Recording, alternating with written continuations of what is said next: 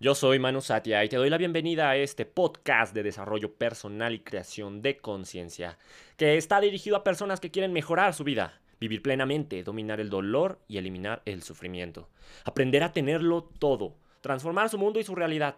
Todo esto si estás dispuesto a transformarte a ti mismo como ser humano. Creo en un mundo donde si puedes soñarlo, puedes materializarlo. Mi propósito es llevarte a descubrir que tú eres tu propio maestro, así que te daré las herramientas para que vivas la vida que siempre has querido. Séptima conferencia anual de la luz del verano, la conexión lemuriana, Monte Shasta, California, canalizado el 20 de junio de 2004. La capa 7 del ADN, Déjenme hablarles de otra capa del ADN que no hemos mencionado. Hasta ahora les dimos los nombres y los propósitos de seis capas del ADN, interdimensional. Les dimos información, los atributos de cada una y sus nombres energéticos especiales. Hablamos de la capa del miedo, de las capas de la ascensión y de la capa yo soy. Cada una tenía un nombre, pero eso no tiene demasiada importancia ya que es una parte esotérica de la información y la cultura lemuriana, que realmente podía ver las capas, tenía nombres para ellas que no son los que les dimos en hebreo. Pero el nombre en hebreo ayudó a describir la función real de la capa, ya que es un conocido idioma básico. El lemuriano no lo es. Les dijimos que todas las capas son los nombres de Dios en hebreo, y se las enumeramos hasta la sexta. Ahora les voy a revelar la número siete. Les voy a dar el nombre, pero como esta es una capa basada en lo lemuriano, no les voy a dar el nombre en hebreo hasta después. En vez de eso, les voy a dar el nombre de la séptima capa en lenguaje lemuriano. Muchas de las capas que he estado revelando durante estos meses se las damos porque necesitan ser activadas. Esto se logra por medio de la intención del ser humano individual, algo de lo que hemos hablado muchas veces. Existe una capa de ADN interdimensional que es la número 7 de 12. Ha estado latente toda su vida, esperando que se estableciese una energía especial en el planeta. Vibra con la misma armonía que estos telosianos, los lemurianos de Telos, en la montaña, para ser más específicos, que están en esta sala y que están escuchando algunos de ustedes y recibiendo esta información, esta luz, y se llama la capa lemuriana. Es la capa 7. El nombre lemuriano de la capa 7 es Hoa Yawi Maru. Hoa Yawi Maru. Su significado en lemuriano es difícil de traducir al inglés porque tal vez no tendría sentido. Los tonos que se cantan significan algunas cosas además de las sílabas. La forma de cantarla significa una tonalidad diferente de información. Así es que es muy distinto oírlo de que leerlo, pero básicamente significa el idioma natal del ADN. Hoa Yawi Maru. Hoa es la tierra natal. Yawi significa ADN en lemuriano.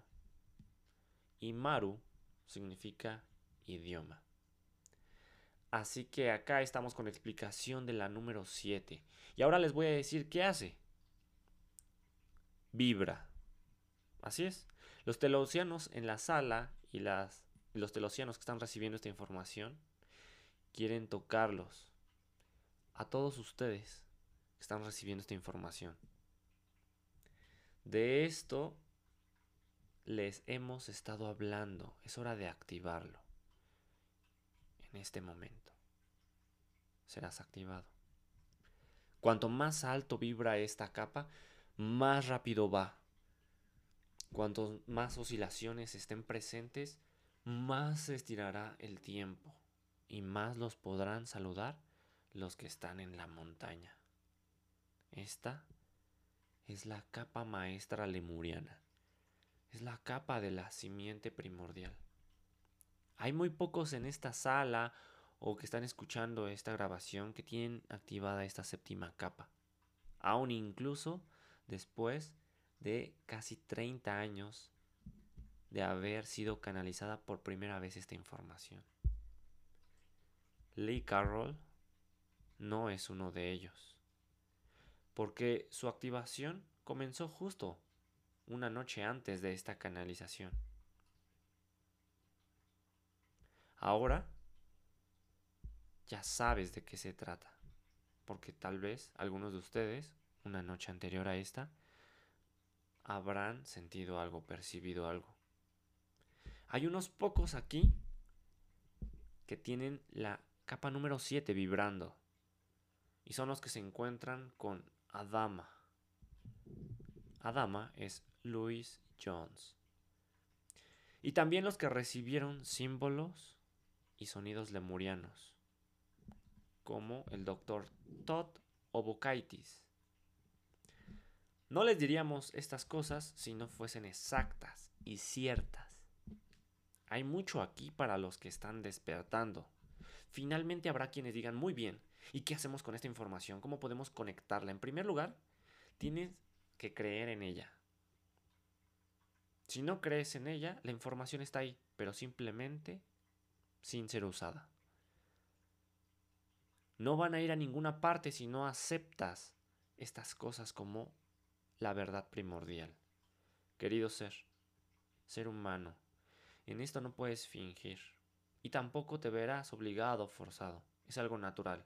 Y cuando estás listo para recibir esta verdad, simplemente la aceptarás. No puedes esperar a que ocurra. O está ahí o no lo está.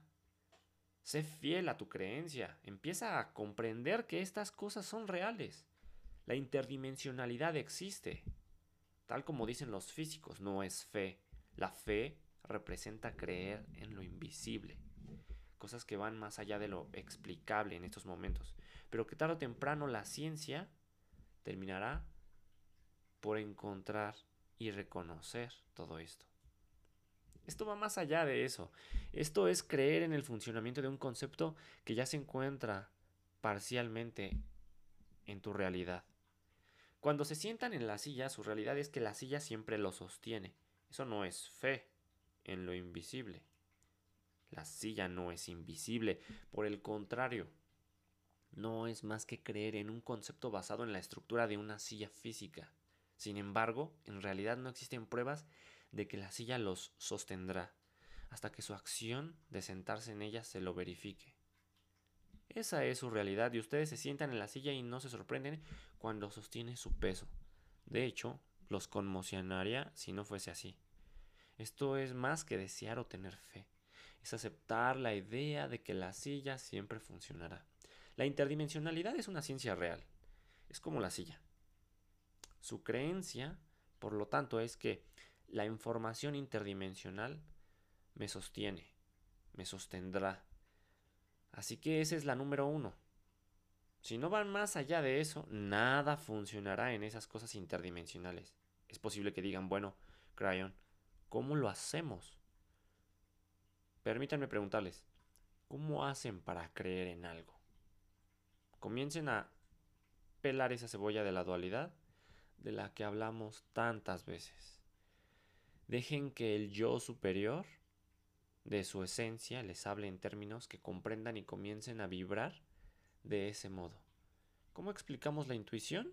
¿Cómo puede explicarle el color azul a una persona que es ciega de nacimiento? ¿Cuáles son los pasos del aprendizaje? A veces las cosas solo deben hacerse sin pasos y sin movimiento lineal. A veces ocurren tan solo porque ustedes comienzan a preguntar por ellas. Quédense tranquilos y sepan que son Dios. Así es, son Dios. Comprendan que esas cosas les pertenecen. Es sencillo y sin embargo es complejo, si sienten que así debe ser. El intelecto se interpone, el humano se interpone y el paradigma de cuatro dimensiones se interpone cuando tratan de enumerar los pasos. ¿Cuáles son los pasos para explicar cómo amar a alguien? ¿Cuáles son los pasos para hallar la intuición? ¿Comprenden? Algunas cosas no pueden darse en cuatro dimensiones. Así que siéntense y permitan que suceda. Les van a ocurrir.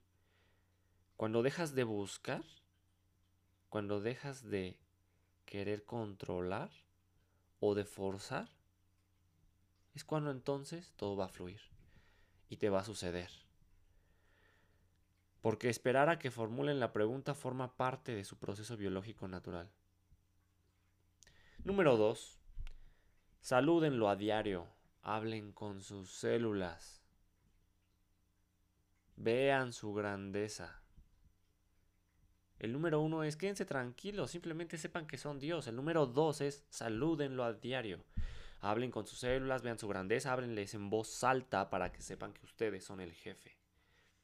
Y no solamente como un jefe autoritario, sino como un jefe benevolente que forma parte del equipo, que está integrado y que sabe hacer cada una de las decisiones y acciones e instrucciones que pueden ser mandadas. Eso resalta la grandeza. Eso resalta la certeza. Eso solidifica una nueva clase de realidad. Número 3. Nuestro consejo. Si pueden, visiten los portales del planeta. Dicho eso, se encuentra uno en Shasta. Hemos nombrado algunos de los demás portales y ellos son los picos de las montañas lemurianas que aún quedan. La isla de Pascua, Hawái, Nueva Zelanda, el Monte Shasta. Hay unos pocos más también. Luego sientan la energía que hay allí y llénense con ella. Les vendrá bien, se reconectarán, se activarán. Número 4. Asociense con Gaia. ¿Qué significa eso? Significa sientan lo cristalino, lo oculto, Vayan y acuéstense en ella. Sientan el césped. Metan sus pies en el arroyo y sepan que una parte de ustedes está allí. Asociense con la madre y comprendan que están enredados en un estado cuántico con todo lo que ven, como dijo Gaia ayer, a través de Pepper Lewis. Más que una energía madre, es una hermana o un hermano no es la grandiosidad de un matrimonio. En cambio, es la grandeza y magnificencia y sacralidad de un amigo íntimo. Y esa es la verdad. Bueno, ya casi terminamos aquí. La capa 7 aún tiene otro nombre. Es la capa del dragón, la creativa, la simiente estelar, la lemuriana, la índigo, es la conciencia que despierta la que los conduce nuevamente al potencial de la biología simiente original. Esta capa permaneció latente en la forma de una cápsula de tiempo, es la que contiene la intuición médica. Así llegamos al punto en que decimos que es hora de que las entidades que vinieron por el fin de semana comiencen a retirarse. Los de la comitiva de Crayon se están yendo, cuelgan los cuencos que usaron para lavar los pies, si es que te diste cuenta y lo percibiste. Bueno, pues regresan a través de la grieta del velo. Luego están los de la montaña. ¿Saben cuánto esperaron por ustedes? Están al servicio de la humanidad, son su familia, son su linaje. Los saludan con todo, incluso mientras se marchan a medida que activan su ADN en cualquier lugar de la Tierra, ellos están ahí. Están fuera del tiempo, fuera de la distancia, pero están ahí. Es parte del plan, es parte del todo, es parte de Gaia, es parte de Crayon y es mi familia también. Ustedes también son mi familia. Váyanse distintos de como vinieron mientras descienden de la montaña mientras descansas en tu hogar, mientras continúas en tu trabajo, mientras buscas encontrar tu misión de vida, recuerda este momento. Recuerda que aquí y en muchas otras partes del mundo y de la existencia hay familia. Recuerden, la cápsula de tiempo en la montaña Shasta con la que se conectaron el día de hoy No se sorprendan si hay una nueva alegría en su vida, porque la capa 7 hace eso cuando se le empieza a usar y hoy te acabas de reconectar con ella. Agradece las bendiciones y vean el concepto de la vida en su totalidad. No se sorprendan si se ríen de sí mismos. No se sorprendan si algunos miembros de su familia se enamoran de ustedes otra vez. Porque la luz acaba de volver más brillante en ti, en mí, en nosotros, en todos. Querido humano, dejamos este lugar con gran alegría y nunca más con un dejo de tristeza. Esta es una celebración para los que se llaman a sí mismos humanos. Y así es que el santuario que está aquí se internaliza y va a casa con cada uno de ustedes. Querido humano, todos nosotros te amamos, más allá de toda medida. Y para nosotros ha sido un privilegio estar aquí esta noche. Y así es. Cryon. Recuerda que puedes encontrar mi libro Iluminación Instantánea en Amazon, al igual que puedes encontrar cursos, talleres y entrenamientos en mi página web del mismo nombre, www.iluminacioninstantánea.com. Sígueme en redes sociales para encontrar contenido gratuito y enterarte de cursos, talleres y entrenamientos, masterclass. En Facebook y YouTube como Conciencia Alterada podrás encontrarme y en Instagram y TikTok como Manu Satya. Comparte este podcast si crees que hizo conciencia en ti, que algo en ti cambió o si al menos te sacó una sonrisa. Pregunta en redes sociales por las masterclass que se imparten cada semana de temas como reprogramación mental, dominio de emociones, meditación, numerología, activación del ADN, sanación de pactos, votos, programaciones, karma, métodos de sanación energética y fortalecimiento ante miedos y debilidades, entre otros. Nos vemos pronto.